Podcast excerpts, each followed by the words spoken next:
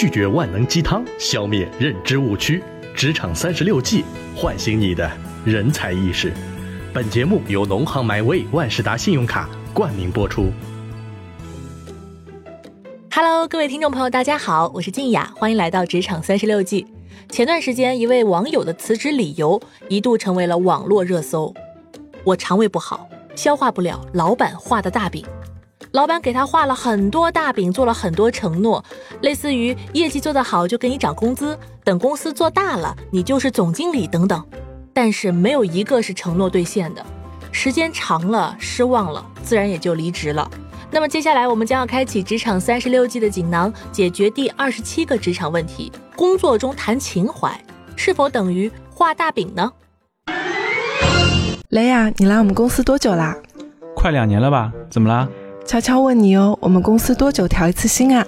多久？哎呀，你才刚来，怎么就想着涨薪的事情了？哎呀，我就问问嘛，好有个盼头呀。去年年终的时候调过一次薪，然后过年发年终奖的时候又调过一次。嗯，那今年呢？今年今年没有了。好吧。哎呀，我和你说，你就安安心心工作，涨薪这种事情是可遇不可求的。那你进公司这么久了，是不是也有公司股份啊？你从哪儿听说的呀？我怎么都不知道。咦，HR 和我说，我们公司有员工持股的政策啊，说要是和有情怀的小伙伴一起奋斗，我们就是广告界最骄傲的明天，工作满一年就可以啦。小姐姐，你可能是有点天真了，这种老板画的饼不能当饭吃的，还是好好工作吧。你看看这个月的工资哈，现实点。好吧。我说你午休时间一吃好饭就抱着电脑刷海淘，怎么饼都变成泡沫啦？你这钱还够用吗？嘿嘿，因为我有农行 MyWay 万事达信用卡呀，海淘 Strawberry Net 享八五折及免运费优惠。关于情怀是否能够当饭吃这个命题，社会上已经达成了基本统一的认知：只谈情怀不谈薪水的公司都是耍流氓。你可能会听到前辈或者是领导这么回复你：年轻人别太浮躁，要沉淀沉淀，钱以后会有的。你现在最重要的就是。要有梦想，我跟你说啊，不要把加班熬夜做 PPT 当做是为老板在打工，你是在为自己打工，你在实现你自己的人生价值。呃，好像你一谈钱，就说明你的境界低了。你说日子穷过不下去了，他就让你喝鸡汤补补脑。大家普遍认为，那些动不动就给你画大饼。分股权、当经理、带十个小弟走上人生巅峰，回头望得一干二净，让你连交税资格都没有的公司，大多是不靠谱的。其实，为了调动员工的积极性，让员工更卖力的工作，很多老板都喜欢画大饼，给员工一些精神食粮。这本来呢也是无可厚非的。因为企业要壮大发展，必须首先要有一个目标，那就是给所有的员工设定一个努力的方向，让大家在共同的企业愿景下协作前行。有句话说得好呀，过去总觉得给钱的才是好老板，后来才发现有情怀的才是，因为一个是在买你的现在，一个是在买你的未来。现在总有人说情怀不值钱。可是你做到一定的阶段，你就会发现，最终决定一个人能不能赚大钱的，其实就是情怀。情怀有另外一个名字，它叫做意义。人可以麻木的生活一阵子，但是很难忍耐无趣的去过一辈子。总有一个阶段，你会发现，迷茫会成为一个巨大的职场瓶颈。你会在每天深夜接受良心的拷问：我每天忙忙碌碌，我今天比昨天更博学了吗？而这个答案真的很重要。当年谷歌还是家不起眼的创始公司，创始人拉里·佩奇偶然发现网站上的搜索结果和关键词匹配度很低，这让他很吃惊。于是他把问题贴在了公司的公告板上。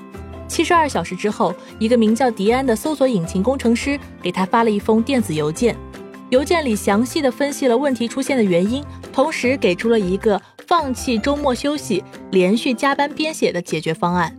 当然，这其中也包括他自己。这份方案的核心理念彻底改变了谷歌在搜索引擎的地位，为谷歌带来了价值几十亿美元的业务。